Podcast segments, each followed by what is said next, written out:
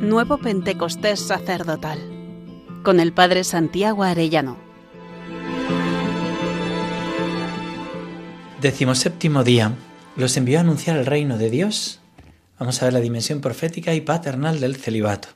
Para eso recemos con el Evangelio de San Lucas, el envío de los setenta y dos. Después de esto designó el Señor otros setenta y dos y los mandó delante de él de dos en dos a todos los pueblos y lugares a donde pensaba ir él. Y les decía, la mies es abundante y los obreros pocos. Rogad pues al dueño de la mies que envíe obreros a su mies. Poneos en camino, mirad que os envío como corderos en medio de lobos. No llevéis bolsa, ni alforja, ni sandalias, y no saludéis a nadie por el camino. Cuando entréis en una casa, decid primero paz a esta casa. Y si entráis en una ciudad y os reciben, comed lo que os pongan, curad a los enfermos que haya en ella, y decidles, el reino de Dios ha llegado a vosotros. Quien a vosotros escucha, a mí me escucha, quien a vosotros rechaza, a mí me rechaza, y quien me rechaza a mí, rechaza al que me ha enviado. Los setenta y dos volvieron con alegría, diciendo, Señor, hasta los demonios se nos someten en tu nombre. Él les dijo, estaba viendo a Satanás caer del cielo como un rayo. Mirad, os he dado el poder de pisotear serpientes y escorpiones, y todo poder del enemigo, y nada os hará daño alguno. Sin embargo, no estéis alegres porque se os someten los espíritus. Estad alegres porque vuestros nombres están inscritos en el cielo. Hasta ahí el texto evangélico. Y comenta el cardenal Raniero, dado que el reino de los cielos ya ha llegado, por tanto, esta es la consecuencia que nos concierne. Es posible que algunas personas llamadas por Dios puedan elegir, a partir de ahora, vivir como se vive en el estado final del reino. ¿Y cómo se vive en el estado final del reino? El mismo Jesús nos lo explica en el Evangelio de San Lucas, Lucas 20, 34. Jesús les dijo, en este mundo los hombres se casan y las mujeres toman esposo, pero los que sean juzgados dignos de tomar parte en el mundo futuro y en la resurrección de entre los muertos no se casarán, ni ellas serán dadas en matrimonio, pues ya no pueden morir, ya que son como ángeles y son hijos de Dios, porque son hijos de la resurrección. Y comenta el cardenal, en esto reside la dimensión profética de la virginidad y el celibato por el reino. Esta forma de vida muestra con su sencilla existencia y sin necesidad de palabras cuál será el estado final del hombre, el destinado a durar para siempre. Ha habido mucha discusión en el pasado sobre si la virginidad es un estado más perfecto que el matrimonio, y de ser así, ¿en qué sentido? Lo más perfecto para cada uno es realizar aquello para lo que es llamado, pero la virginidad es un estado escatológicamente más avanzado en el sentido de que es más similar al definitivo, hacia el que todos estamos encaminados. Escribía San Cipriano a las primeras vírgenes cristianas, lo que todos hemos de ser, ya habéis comenzado a serlo vosotras. Y hemos leído que Jesús dice, los mandó delante de él de dos en dos a todos los pueblos y lugares a donde pensaba ir él. Él quiere que nosotros vayamos delante de él para preparar su venida, y nuestro papel al ir a las personas es un papel de padres. Jack Philip, en su libro sobre la paternidad espiritual del sacerdote, dice, Tengo un gran deseo de animar a mis hermanos sacerdotes, que lo necesitan con frecuencia, y ayudarles a creer en la fecundidad y la hermosura de su vocación. Aunque sea una realidad muy difícil y exigente, la paternidad es también la fuente de grandes alegrías, nada más hermoso que comunicar la vida, sobre todo cuando esta vida es la vida eterna, la misma vida de Dios. Tenemos, por supuesto, la advertencia de Jesús en el Evangelio de San Mateo. No llaméis Padre vuestro a nadie en la tierra, porque sólo uno es vuestro Padre, el celestial.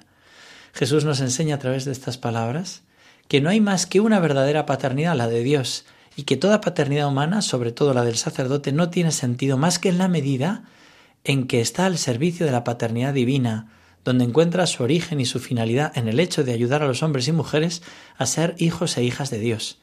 La paternidad del sacerdote no es algo que él posea en propiedad, sino un humilde servicio a la única paternidad esencial, la de Dios.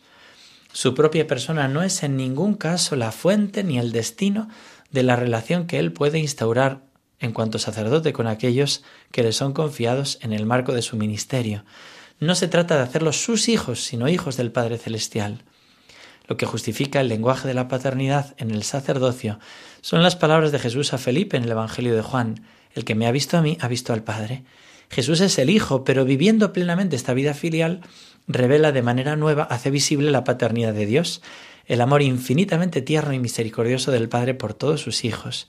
De la misma manera, si el sacerdote se deja configurar con Cristo, hace visible el rostro y el amor del Padre.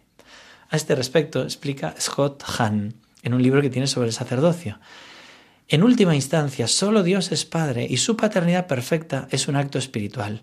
Los sacerdotes célibes viven en Dios Padre y son imágenes vivas suyas, ya que engendran nuevos hijos para el reino a través del bautismo. Aunque un sacerdote no tenga hijos biológicos propios que le tiren de la chaqueta, no es por ello menos padre que yo.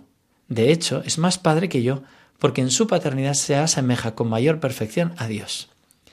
Y dice el cardenal Raniero, el celibato no significa esterilidad, sino por el contrario, máxima fecundidad, un tipo de fecundidad diferente, espiritual, no carnal, pero como el hombre también es espíritu y no solo carne. Es algo que los fieles católicos han entendido bien, y así en todas las culturas han llamado espontáneamente padres a los sacerdotes y madres a las vírgenes. ¿Cuántos sacerdotes son llamados simplemente padre y las religiosas madre? Incluso después de haber sido proclamados santos por la Iglesia, seguimos hablando del Padre Pío de Pietrelcina o de la Madre Teresa de Calcuta como si el título de padre o madre fueran más significativos que el de santo o santa con el que la Iglesia los ha distinguido. Esta convicción permitió a San Pablo dirigirse a los cristianos de Corinto diciendo Ahora que estáis en Cristo tendréis mil tutores, pero padres no tenéis muchos. Por medio del Evangelio soy yo quien os ha engendrado para Cristo Jesús. 1 Corintios 4:15. Y a los Gálatas les dice Hijos míos, por quienes vuelvo a sufrir dolores de parto, hasta que Cristo se forme en vosotros. Gálatas 4:19. La falta de verdaderas experiencias de paternidad y de engendrar hijos en la fe, con la proclamación del Evangelio, representa para muchos sacerdotes una verdadera impotencia con las desastrosas crisis que derivan de ella. Está ahí el cardenal Raniero.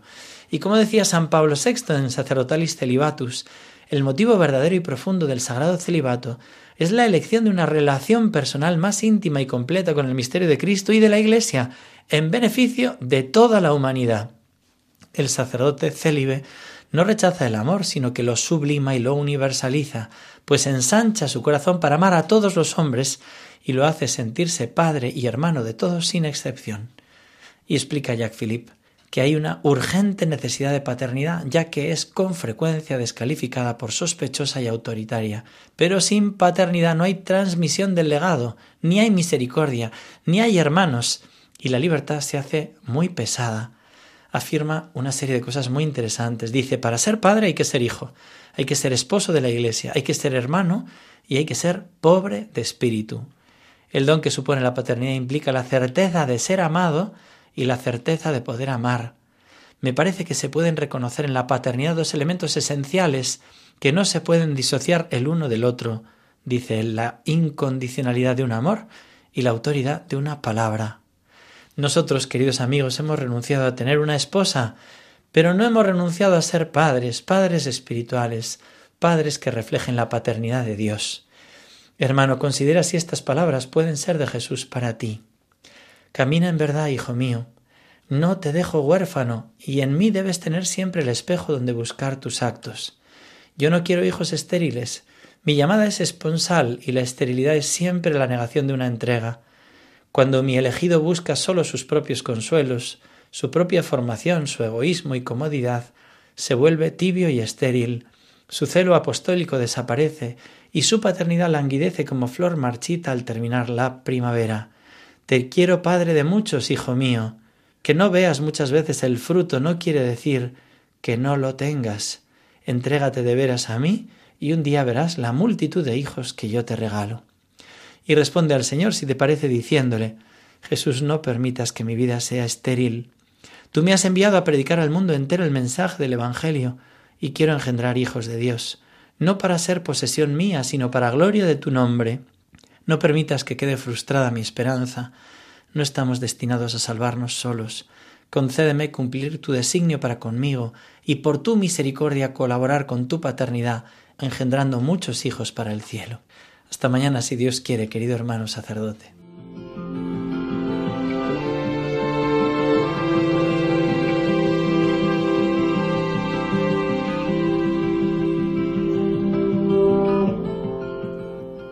Nuevo Pentecostés sacerdotal con el Padre Santiago Arellano.